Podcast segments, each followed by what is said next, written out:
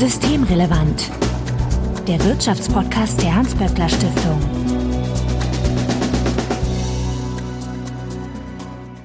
Heute ist Freitag, der 20. Mai 2022. Willkommen zur 102. Ausgabe von Systemrelevant. Wir sind heute zu dritt, daher begrüße ich in alphabetischer Reihenfolge Christina Schildmann. Hallo. Hallo. Du leitest die Forschungsförderung in der Hans-Böckler-Stiftung und Johanna Wenkebach. Hi, grüß euch. Hallo Johanna.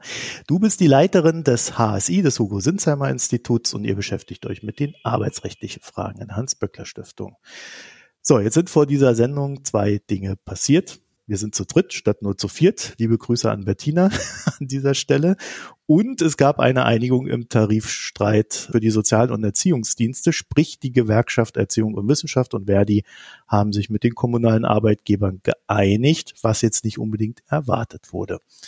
Ja, also äh, wir hatten das eigentlich so ein bisschen anders geplant, aber das hält uns jetzt trotzdem nicht davon ab, über das Thema zu reden. Und bevor wir da in die Sendung reinhüpfen, vorweg wie immer der Hinweis, dass wenn ihr uns erreichen möchtet, um Ideen, Fragen oder Unmut kundzutun, dann könnt ihr uns beispielsweise auf Twitter antickern, at böckler-de oder auch per E-Mail an systemrelevant.böckler.de. Also Hinweise, Korrekturen, Anregungen bitte einfach einsenden. Mein Name ist Marco Herak und wir wollen uns heute über den Tarifstreit der sozialen Erziehungsdienste unterhalten, der ja nun beendet ist. Was nicht beendet sind, sind die dahinterstehenden Fragen. Ich glaube, da werden wir jetzt noch genug zu reden haben. Christina, fangen wir mal von vorne an. Worum ging es denn bei dem Tarifstreit im Kern? Ging es da einfach nur um Geld? Da ging es um viele Sachen, wenn man jetzt in die Details geht und um, um ein paar generelle auch. Bei den Fragen, warum ging es da materiell oder konkret, dann kann man sagen, ja klar, es ging um Geld, wobei es gibt ja noch eine Entgeltrunde dann im Januar. Es ging um freie Tage, das ist sehr, sehr wichtig für die, die sehr stark belastete Berufsgruppe, die oft am Limit ist. Und es ging um schnellere Aufstiegsmöglichkeiten, schnellere Stufenaufstiege, also dass sie schneller mehr Geld verdienen können. Und es ging aber auch ganz generell, wenn man sich die Auseinandersetzung anguckt, um die Frage, was ist uns die Arbeit am Menschen eigentlich wert? Und damit nochmal verbunden, was äh, sind uns eigentlich typische Frauenberufe wert? Denn in dem Bereich der ähm, Sozial- und Erziehungsdienste arbeiten sehr, sehr überdurchschnittlich viele Frauen. Es ist tatsächlich so, ne? Also da sind äh, sehr viele Frauen in diesen Berufen tätig und die wurden bisher, wenn man es auf der rein monetären Ebene betrachtet, nicht sehr gut bezahlt. Und auf der anderen Seite ist aber auch tatsächlich das Arbeitsumfeld sehr stark, mhm. ich sag mal, fragwürdig von dem, was man da gehört hat. Ja, starken Belastungen auch ausgesetzt in der Krise jetzt, ne? Zusätzlich, ne? Also äh, schon unter normalen Umständen stark belastet und dann kam noch die Krise oben drauf. Das geht ja auch so ein bisschen in die Richtung, wir hatten letzte Woche die Pflegeberufe. Jetzt ist jetzt vielleicht nicht eins zu eins vergleichbar, aber geht's in eine ähnliche Richtung. Auch hier haben wir wieder ein. Arbeitsumfeld, mhm. wo viele Neuverhandlungen anstehen und während der Krise wurde ja auch immer gesagt, dass uns diese systemischen Berufe jetzt besonders wichtig sind. Ich fand das ganz wichtig, was du gerade gesagt hast. Also zum einen, was Christina gesagt hat, dass viele Frauen in den Berufen sind. Das heißt, wenn wir hier über Tarifverhandlungen reden und die Gewerkschaften, Verdi und äh, GEW waren das ja hier, Forderungen stellen, dann geht es um eine Aufwertung, die tatsächlich auch Auswirkungen hat auf die Entgeltlücke zwischen Männern und Frauen, weil hier Arbeit aufgewertet wird und es auch um bessere Bezahlung geht, obwohl es ja keine Entgeltrunde war, aber natürlich nochmal extra Zahlungen wegen der Belastung in der Krise, aber auch andere Arbeitsbedingungen drumherum um das Entgelt, die ja ganz entscheidend sind. Also das ist ein ganz wichtiger Aspekt und die Parallele zur Pflege, die du aufgemacht hast, Marco, finde ich auch deswegen richtig, weil es eben Frauenberufe sind und weil Gewerkschaften effektive Forderungen nach Aufwertung nur stellen können, wenn sie auch wirklich in der Lage sind, einen Streik auf die Beine zu stellen. Und dass das sowohl hier bei diesen Sozial- und Erziehungsdiensten passiert ist, als auch jetzt gerade ist ja in NRW, sind mehrere Kliniken, also Beschäftigte von Kliniken im Streik. Und das ist tatsächlich etwas Neues, wo ich den Eindruck habe, dass sich das auch in der Krise verändert hat, durch diese Debatte um Systemrelevanz, nach der unser Podcast auch benannt ist. Es ist so, dass es unheimlich schwierig ist, eine Tarifforderung aufzustellen und einen Streik anzudrohen, wenn die Menschen, also die Arbeit, die man macht, die man dann niederlegt, auf einen Menschen bezogen ist. Also darum geht, Kita-Kindern nicht zu versorgen, Menschen mit Behinderungen nicht zu versorgen, soziale Arbeit nicht zu machen oder in den Krankenhäusern Menschen nicht zu pflegen. Die Hemmschwelle, sich dafür einen Streik zu entscheiden, ist sehr hoch. Gleichzeitig haben wir gesellschaftliche Erwartungen an die Personen, die diese Arbeit machen, dass es eigentlich immer noch so einen Charakter von Ehrenamt hat, ja, soziale Arbeit, Erziehungsarbeit. Das ist so ein Bild von Mütterlichkeit, vielleicht auch von Christlichkeit, wo eigentlich so die Erwartung mitschwingt, nicht wirklich für Geld und zu bestimmten Bedingungen diese Arbeit zu machen. Und das korrespondiert dann damit, dass nicht gesehen wird, dass Menschen auch ein Streikrecht haben. Und es war diese Systemrelevanzdebatte in der Krise, die, glaube ich, auch dazu beigetragen hat, das Selbstbewusstsein der Beschäftigten zu erhöhen, zu sagen, unsere Arbeit hat eine enorm wichtige Funktion in dieser Gesellschaft. Die Bedingungen sind so, dass wir die Ansprüche, die wir selber an unserer Arbeit haben, nicht durchsetzen können, nämlich Menschen ordentlich zu versorgen, Kita-Kinder Pflegebedürftige und so weiter. Und wir müssen jetzt streiken, weil wir ansonsten eigentlich in einer permanenten Gefährdung derjenigen sind, die wir versorgen sollen. Und wir machen diesen Streik nicht nur aus Selbstfürsorge, sondern auch, weil es eben wichtig ist, für die Betroffenen Care-Arbeit aufzuwerten ich will jetzt nicht so lange am Stück reden, aber einen sehr spannenden Aspekt finde ich auch, wie positioniert sich eine Gesellschaft zu diesen Forderungen und auch zu diesen Streiks. Also was machen Eltern, wenn die Kitas dann eben schließen, weil die ErzieherInnen sagen, so kann es hier nicht weitergehen auch im Interesse der Kinder nicht. Nur das äh, vermittelt doch aber auch die Relevanz des Berufes an diejenigen, die die vielleicht nicht sehen, wenn alles normal läuft. Da habe ich nämlich auch so eine Entwicklung wahrgenommen, weil Kita-Streiks, da sind dann immer gerne schnell Eltern, die sagen, oh, wie schlimm, warum streiken denn die Kita-Erzieherinnen? Wir müssen doch auch zur Arbeit gehen. Äh, was soll denn das? Und das äh, macht sehr schön deutlich diese Problematik, weil ein Streik hat ja eigentlich das Ziel, und auch den verfassungsrechtlich gesicherten Sinn, wirtschaftlichen Druck auf den Arbeitgeber auszuüben, äh, der sich dann entscheidet, gut, ich gebe der Forderung nach, äh, die die Gewerkschaften haben. Hier ist es aber so, dass der Druck auch bei den Menschen entsteht, die versorgt werden, bei Eltern, bei Angehörigen und so weiter. Und es ist funktioniert eigentlich nur, wenn die sich solidarisch erklären und das ist jetzt und ich finde, das ist neu und ich bin auch überzeugt, dass das aus dieser Systemrelevanzdebatte herauskommt, dass eben Eltern bewusst sagen, wir unterstützen diesen Streik, wir erklären uns solidarisch, weil wir wollen, dass diese Arbeit aufgewertet wird, weil wir in der Krise gesehen haben, was es für uns bedeutet, wenn sie wegfällt und weil wir nicht wollen, dass die Menschen ausbrennen, die diese Arbeit machen und dass es keine Fachkräfte gibt, die diese Arbeit machen, denn wir brauchen sie als Eltern, als Pflegende und als Gesellschaft insgesamt. Ja, lass uns da mal äh, bei mehreren Sachen nochmal genauer hingucken, weil dieser Punkt, äh, da gibt es jetzt dieses Bündnis zwischen den in diesen Berufen, Erziehungsberufen und den Eltern, finde ich spannend und auch die gestiegene Streikbereitschaft ist wichtig und ähm, das macht auch absolut Sinn, wenn man sich mal anguckt, wie ähm, anspruchsvoll und belastend der Beruf zum Beispiel der Kita-Erzieherin, des Kita-Erziehers eh schon ist und was dann ja. in dieser Corona-Zeit noch alles dazugekommen ist. Wenn man sich mal anguckt, wo kommen die her? Die haben eine lange Ausbildung absolviert. Ich gucke jetzt mal auf die Kita-Erzieherinnen. Die haben eine Ausbildung von vier bis fünf Jahren gemacht. Also die sind hochqualifiziert. Die haben einen unglaublich komplexen Arbeitsalltag, in dem sie alles Mögliche gleichzeitig machen müssen. Ja. Helfen, schlichten, bilden, motivieren, trösten und alles das permanent unterbrochen von allem Möglichen.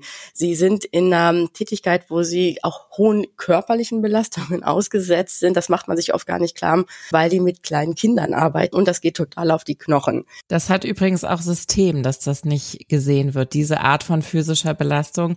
Ich habe vor einigen Jahren schon für die Gewerkschaft Erziehung und Wissenschaft ein Rechtsgutachten mitgeschrieben, zusammen mit Professorin Kocher, wo es um die strukturelle Diskriminierung geht, weil zum Beispiel Grundschullehrkräfte und Lehrkräfte an weiterführenden Schulen unterschiedlich bezahlt werden und es eben eine höhere Entgeltgruppe nicht gibt an der Grundschule, weil dem Entgeltsystem wirklich die, diese Logik zugrunde lag, naja, kleine Kinder, leichte Aufgabe, nicht so anstrengend, Pädagogik, nicht so anstrengend. Was da alles an Bildung, an inhaltlichen und physischen Aufgaben dahinter steht, wird eben verdrängt und das hat eine Systematik, die auch über diese Berufsgruppen hinausgeht, was sich auswirkt auf die Entgeltlücke, die wir immer noch haben, weil diese Blindheit auf diesem einen Auge, was das Anstrengende an typischen Frauenberufen, an Care-Berufen ist, sich eben nur sehr langsam wegräumen lässt. Ja, ja, genau. Und jetzt gucken wir noch mal auf Corona als ja Katalysator für diese Debatte und die Bereitschaft jetzt mal aufzubegehren und zu sagen, wir machen das nicht einfach klaglos, sondern wir wir hauen jetzt mal auf den Tisch da. Die Kita-Erzieherinnen, ich bin jetzt wieder bei denen, ähm, da geht's ja um eine große Zahl, die Kita-Erzieherinnen und Kita-Erzieher, das waren ja die Corona-Heldinnen, also die gehörten auch zu denen, die da von den Balkonen beklatscht worden sind. Und ähm, das war ja auch richtig so, weil die ja die ganze Zeit wirklich draußen vor Ort sein mussten. Die konnten sich nicht ins Homeoffice zurückziehen. Die waren im hohen und sind immer noch einem hohen Ansteckungsrisiko ausgesetzt, weil es ja für die kleinen Kinder gar keine Impfungen gibt und die auch keine Maske tragen können. Und das muss man sich auch nochmal klar machen, wenn man auf deren Relevanz, also systemrelevant, da sind wir wieder guckt, die halten ja, indem sie noch zur Arbeit gegangen sind die komplette Wirtschaft am Laufen, die sonst einfach zusammengebrochen wäre. Also muss man sich auch mal klar machen, was deren Dienst an der Ökonomie ist. Das wird ja auch oft ausgeblendet, was das eigentlich heißt. Ja. Und ich glaube, vielen Eltern, weil, äh, genau, Johanna, nur den einen Satz noch, weil du ja sagtest, ähm, dass die Eltern jetzt auch dabei sind und einfach nochmal ein anderes Verständnis dafür haben, weil die ganz anders gucken auf diese Arbeit. Möglicherweise war es ja auch so, dass als die Väter und Mütter mit den kleinen Kindern im Homeoffice saßen, dass sie dann erstmal noch mal mehr verstanden haben, was für einen Job die Erzieherinnen und Erzieher da eigentlich machen und was ähm, das für eine Entlastung bedeutet, dass die da sind und das ist überhaupt erst deren Beruflichkeit und auch deren, sagen wir mal, gleichberechtigte Paarbeziehung ermöglicht. Ja. Das ist denen, glaube ich, noch mal ganz krass vorgeführt worden in dieser Phase durch diesen brutalen Entzug, wo jetzt gerade äh, Zahlen veröffentlicht worden sind von der Europäischen Kommission dazu, dass nirgendwo in Europa so stark auf die Eltern die Erziehungsaufgaben von unter Dreijährigen äh, übertragen worden sind, wie bei uns in der Corona-Krise. Und wir wissen ja auch, und das ist sozusagen die nächste Dimension dieser Tarifrunde und dieses Ziels, Arbeitsbedingungen aufzuwerten in diesen Berufen zur Geschlechtergerechtigkeit in unserer Gesellschaft insgesamt. Denn natürlich hängt Berufstätigkeit von Eltern davon ab, dass es eine gute Kinderbetreuung gibt und dass es professionelle Pflege gibt, die solche Bedingungen hat, dass sie Menschen auch machen wollen.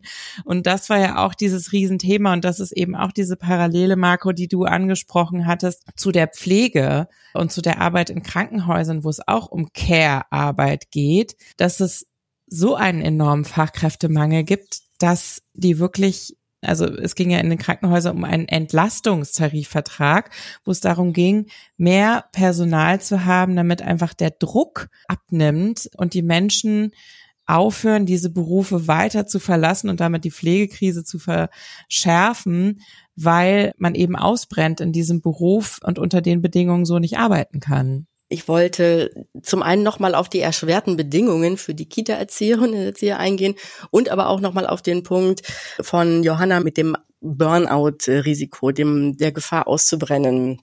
Zum einen, was die nochmal gestiegenen Anforderungen an die Kita-Erzieherinnen und Erzieher betrifft. Da kommt ja jetzt noch eine Dimension hinzu, die sicherlich auch eine Rolle gespielt hat.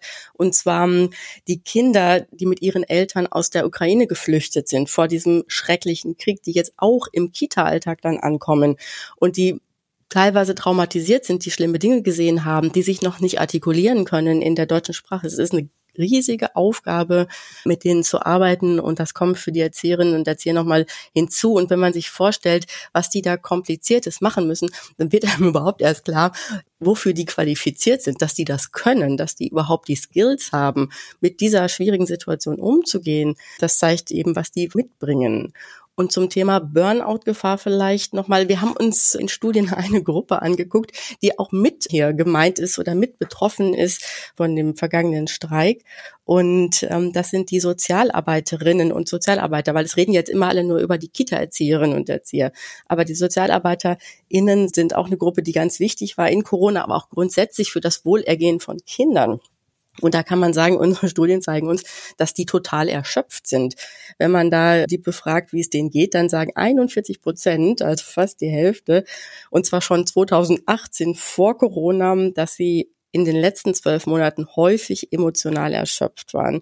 Das ist ganz, ganz, ganz weit über dem Durchschnitt aller Berufe. Der liegt nämlich bei 26 Prozent. Sprich, die sind maximal Burnout gefährdet und haben hohen Krankenstand. Also, dass die Entlastung brauchen und dass die mehr freie Tage brauchen und dass die auch, sagen wir mal, sich die Arbeit unter mehreren aufteilen können müssen, das ist, glaube ich, offensichtlich. Und dann, weil, Marco, du hattest ja auch nach den Rahmenbedingungen gefragt oder die Rahmenbedingungen, die teilweise schwierig sind, angesprochen angesprochen.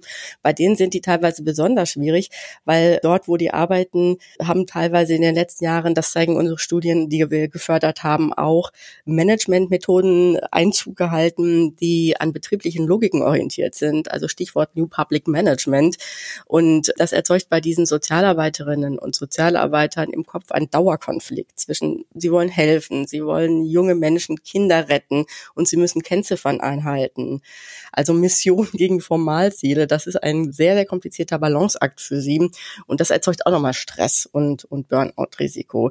Das zu den Rahmenbedingungen oder erschwerten Bedingungen. Es ist ja beispielsweise in dem Tarifergebnis, das jetzt erzielt wurde für Schulsozialarbeit, das Merkmal schwierige Tätigkeit aufgenommen worden, was sich natürlich auf die Entlohnung auswirkt. Also das ist jetzt quasi nur Alltagsempirie aus meinem Umfeld, aber da geht's ja auch um physische Gewalt zum Beispiel, mit der da umgegangen werden muss. Also wirklich ganz schwierige, belastende Situationen, der die da ausgesetzt sind. Und ich finde, es geht sozusagen jenseits von dem für mich sehr wichtigen Thema der Aufwertung von Frauenberufen, der Geschlechterdimension dieser Aufwertung von professioneller Care-Arbeit wirklich auch ganz grundlegend um die Frage, was wollen wir eigentlich für eine Gesellschaft sein? Wofür geben wir Geld aus? Ne? Denn es sind ja kommunale Arbeitgeber die Gegenseite der Gewerkschaften gewesen und da müssen wir uns, ich fand, ähm, das hat Alexander Hagelüken in der Süddeutschen sehr, sehr treffend kommentiert, da müssen wir schon auch als Gesellschaft uns fragen, was ist uns Geld wert? Und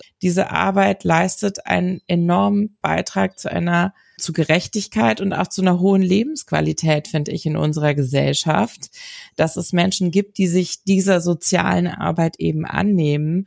Und ich habe schon den Anspruch, dass das eine Arbeit ist, die wichtig ist, die dann entsprechend aber auch honoriert werden muss und Bedingungen hat, in der Menschen bereit sind, diese Arbeit zu machen. Ich will direkt andocken an Johanna, was ist uns die Arbeit wert und wie wichtig ist sie denn für unsere Gesellschaft und möchte in dem Zusammenhang darauf hinweisen, dass die Erzieherinnen oder die, die in der in dem Bereich arbeiten, auch in der sozialen Arbeit arbeiten, ganz wichtige Funktion in der sozusagen sozial-ökologischen Transformation haben. Ganz angefangen bei der Ausbildung, dem Arbeiten mit den Kindern, denn das, was ja die Achillesferse der Transformation sein wird, vermutlich ist der Fachkräftemangel. Und die Erzieherinnen und Erzieher sind ganz am Anfang der Bildungskette und haben da eine riesige Funktion, spielen eine große Rolle. Und die Eltern erwarten auch von ihnen sehr, sehr viel, was sie da leisten mit Blick auf Förderung dieser Kinder und deren gesamte Bildungs- und möglicherweise auch Berufslaufbahn legen, stellen da ganz wichtige Weichen das ist ein Thema, was ja auch immer wieder diskutiert worden ist, deren Bedeutung für den gesellschaftlichen Zusammenhalt.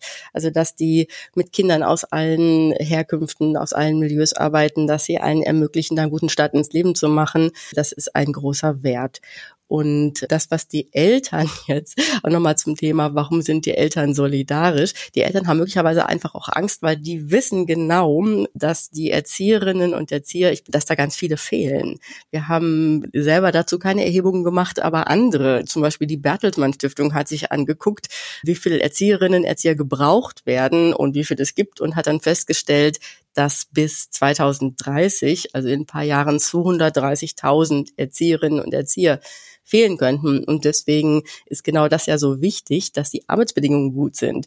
Denn äh, den Beruf finden ganz viele junge Frauen und junge Männer total attraktiv, aber also theoretisch. Aber dass sie ihn auch dann wirklich ergreifen und durchhalten, das äh, hängt dann sehr stark damit zusammen, mit den Arbeitsbedingungen, mit den Aufstiegsmöglichkeiten, mit den Entwicklungsmöglichkeiten. Also, wir sollten ihnen den roten Teppich ausrollen.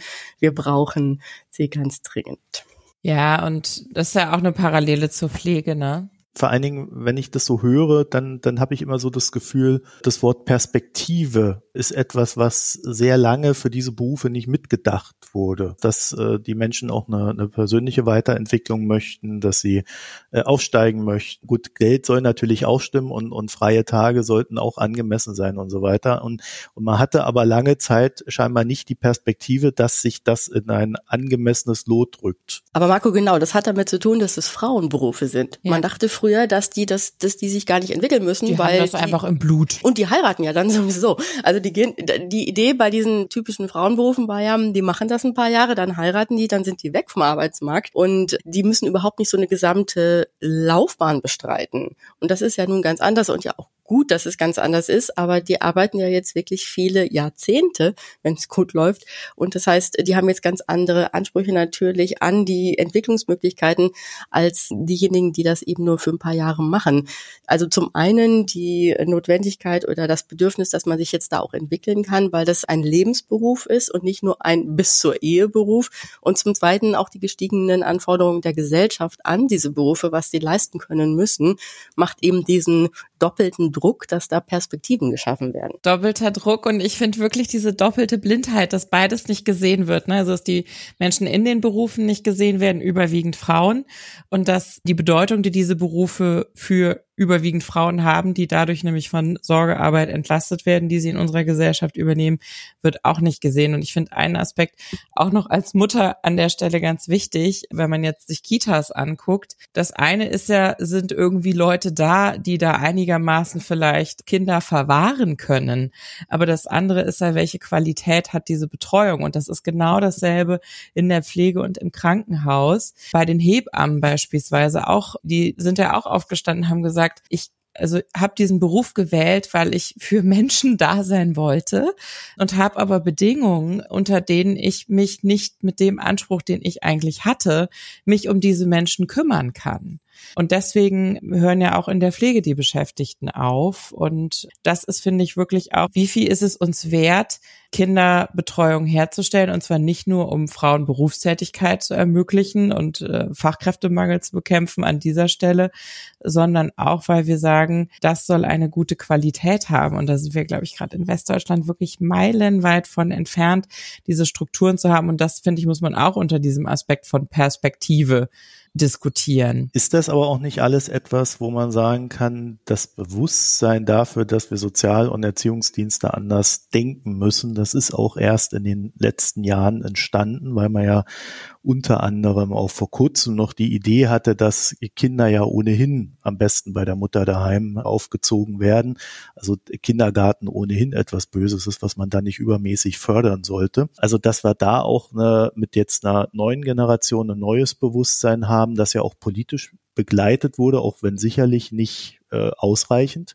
Aber dass generell wir jetzt auch angekommen sind in dieser Neuverhandlungsphase dessen, was wir da möchten, was wir da wollen, also auch einmal gesellschaftlich, aber auch in den Berufen, was sich ja dann auch wieder auf die Bildung der Kinder auswirkt. Absolut, absolut. Und da haben uns auch die Frauen aus Ostdeutschland richtig nach vorne gebracht in dieser Debatte.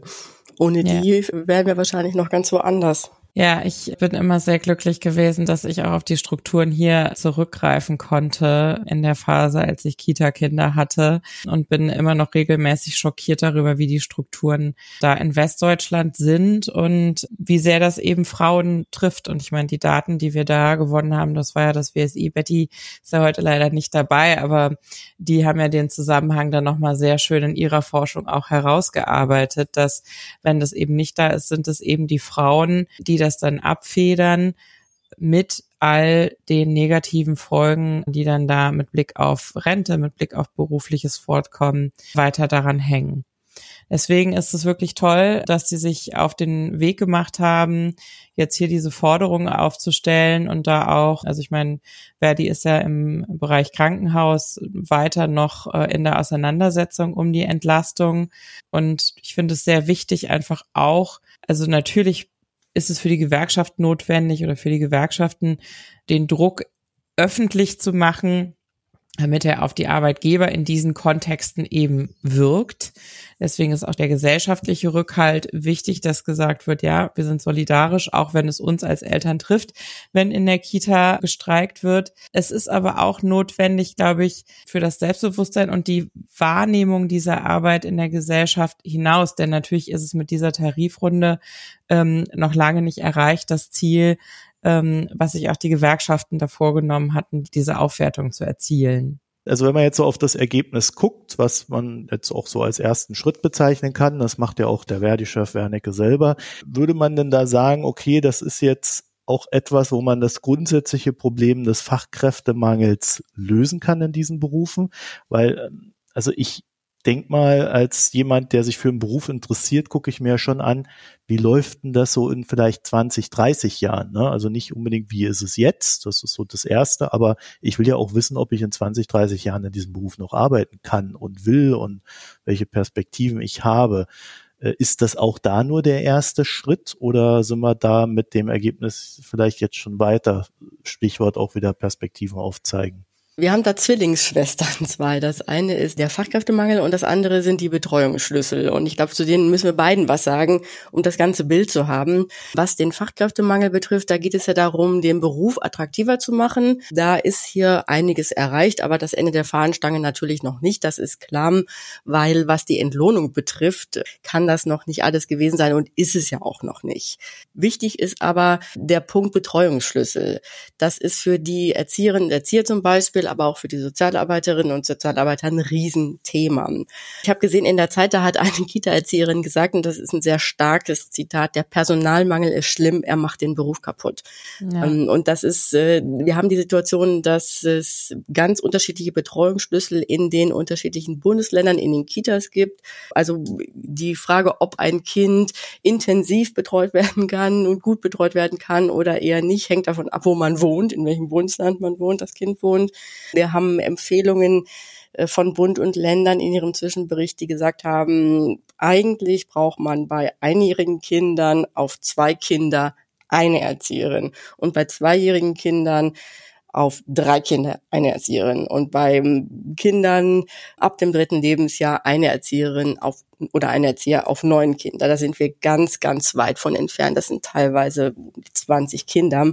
Also die Schlüssel, die, die Betreuungsschlüssel sind ein riesiges Thema. Dafür brauchen wir dann aber wiederum Maßnahmen, die den Beruf attraktiver machen, damit man diese auch ausfüllen kann, diese Schlüssel. Deswegen sagte ich, es ist äh, ein Zwillingspaar das da zu bearbeiten ist. Das ist ja, Christina, wenn wir an die letzte Folge denken, äh, doch sehr ähnlich zu dieser Abwärtsspirale, die wir in der Pflege hatten. Ne?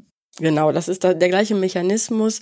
Die hohe Belastung durch die niedrigen Schlüssel führen zu Ausstiegen aus dem Beruf, weil die einfach erschöpft sind, nicht mehr können. Und man muss diese Negativspirale durchbrechen, damit man da nach vorne kommt. Das ist eine wichtige Aufgabe. Ja, und was mich eben daran freut, in diesen beiden Berufsfeldern, also sowohl in der Pflege als auch hier im, in den Sozial- und Erziehungsberufen, dass eben die Beschäftigten jetzt offensichtlich an einem Punkt angekommen sind, wo sie dieses, gibt ja diese bescheuerte Werbung, äh, diesen Slogan zitiere ich jetzt einfach mal, wir sind es wert. Also zu sagen, wir machen das jetzt so nicht mehr mit, wie es unsere Gesellschaft Jahrzehnte, Jahrhunderte, insbesondere von Frauen, die Sorgearbeit machen, einfach immer verlangt hat. Und das finde ich einfach ganz wichtig. Und es macht mir auch Hoffnung, dass, also ne, es wird ja kommuniziert, dieser Abschluss, der jetzt erzielt wurde, ist ein erster Schritt. Die Entgeltrunde steht aber an. Und je mehr Menschen sich da jetzt anschließen und sagen, zu diesen Bedingungen sind wir nicht mehr bereit, das zu machen. Wir sind nicht nur bereit, auf die Straße zu gehen, sondern äh, würden dafür auch streiken. Das ist natürlich die beste Voraussetzung dafür, dass sich dann nachhaltig bei den Entgelten etwas ändert. Mit dem Ergebnis, das jetzt erzielt wurde, muss natürlich erstmal gearbeitet werden. Da sind ja einige Sachen, die sich auf so Eingruppierungsfragen beziehen, die in den Betrieben umgesetzt werden müssen. Da wird es sicherlich eine Weiterentwicklung geben. Und wichtig ist eben, dass das jetzt nicht ein Strohfeuer war, diese Auseinandersetzung um eine Aufwertung von diesen Berufen, sondern dass sich das weiter fortsetzt. Und da ist denen nur viel Erfolg zu wünschen und dass sie das Selbstbewusstsein, das sie jetzt gewonnen haben, unter diesen Systemrelevanzdebatten auch weiter behalten, um eben das auch einzufordern. Denn so ist es ja angelegt, auch in unserem System. Und natürlich muss ich aber bei diesen, ja, da wo der Staat Arbeitgeber ist, in diesen Arbeitsfelden, wo sozusagen staatliche Gelder zur Verfügung gestellt werden müssen, muss sich die Politik auch aufstellen, darauf zu reagieren und die Gelder entsprechend zur Verfügung stellen. Ich wollte das, äh, das äh, Wir sind es wert nochmal kommentieren, weil Johanna ja sagte, dass ähm, eigentlich ein bescheuerter Slogan ist. Und ja klar, der ist deswegen bescheuert, weil es eigentlich verrückt ist, dass die das überhaupt betonen müssen. Ja. Also dass die das überhaupt aussprechen müssen, wir sind das wert. Das zeigt eben, wie die Debatte in, in der Vergangenheit war. Und wenn sich die jetzt gedreht hat, dann ist das gut und dann glaube ich auch, dass das weitergeht, auch mit der Aufwertung dieser Berufe, über die wir jetzt ja gesprochen haben und die noch nicht am Ende sind. Ein schönes Schlusswort. Ich danke für das Gespräch, Christina Schildmann. Ich danke auch, Marco. Und Johanna Wenkebach. Danke euch. Ja, und euch vielen Dank fürs Zuhören. Wenn ihr uns noch etwas mitteilen möchtet zu diesem aufregenden Thema, dann schickt uns eine E-Mail systemrelevant.böckler.de oder tickert uns auf Twitter an böckler-de. Und wenn ihr Johanna auf Twitter erreichen möchtet, dann könnt ihr das tun auf über jo-wenkebach. Wir freuen uns natürlich, wenn ihr uns in einem Podcatcher eurer Wahl abonniert. Vielen Dank fürs Hören, euch eine schöne Zeit und bis nächste Woche. Tschüss. Ciao. Tschüss. Das war Systemrelevant, der Wirtschaftspodcast der Hans-Böckler Stiftung.